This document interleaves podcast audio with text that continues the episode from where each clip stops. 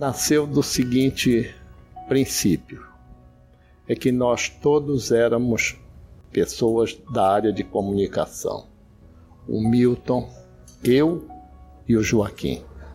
Nós resolvemos caminhar na direção daquilo que se falava no Brasil já com algum entusiasmo, a televisão. Esta era a voz de Felipe Dal, fundador do que hoje é a maior rede de televisão do norte do Brasil.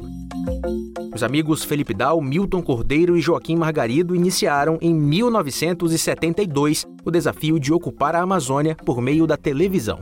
Mas os planejamentos começaram em 1969. Os governantes da nação desejavam implantar mais um canal de televisão na Amazônia. Uma concorrência foi aberta e, entre outros concorrentes, o governo federal escolheu dar a concessão para os três amigos nascia a Rádio TV do Amazonas e sua primeira transmissão, já com imagens coloridas, aconteceu em 1972. São Amazonas, Canal 5 Manaus, Rede Amazônica de Televisão, transmitindo de seus estúdios na Avenida Carvalho Leão, 1270. Senhoras e senhores, estamos no ar.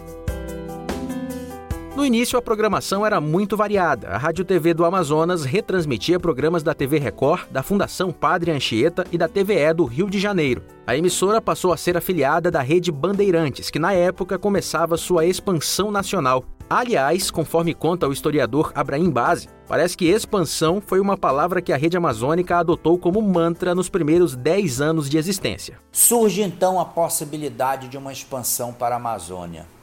O que não era na verdade, outra coisa senão o sonho do Felipe Dal. Ele queria avançar pela Amazônia. A Amazônia era um compromisso dele.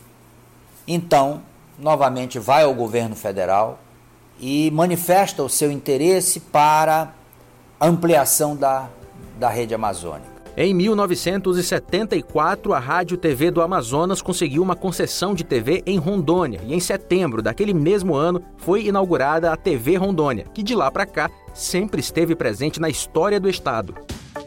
Um mês depois, em outubro, veio a TV Acre, com uma grande ajuda do bispo da época, Dom Moacir Grec. O arcebispado ficava em um local privilegiado, então a antena foi instalada por lá. Mas a minha casa virava, virava também uma espécie de centro de, de, de concentração de, de pessoas que queriam ver as escadas, quatro, três, quatro andares, tudo cheio para ver principalmente o jogo do Brasil. Então esse começou lá e por algum tempo as transmissões eram feitas lá da minha casa. A primeira transmissão foi da Copa do Mundo de 1974. Ao final, um chute de Valdomiro da direita e um frango do goleiro dava a classificação ao Brasil, que venceu pelo mínimo necessário, 3 a 0. Inclusive, a TV Roraima entrou no ar inicialmente para transmitir a mesma Copa. A população de Boa Vista pôde acompanhar o maior espetáculo do futebol mundial.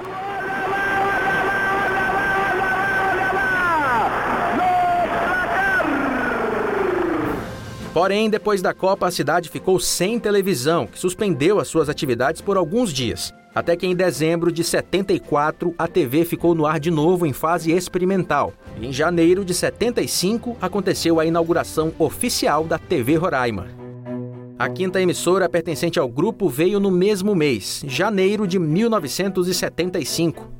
A população do então território do Amapá desejava um canal de televisão. O governo federal abriu concorrência e a Rádio TV do Amazonas foi mais uma vez a vencedora.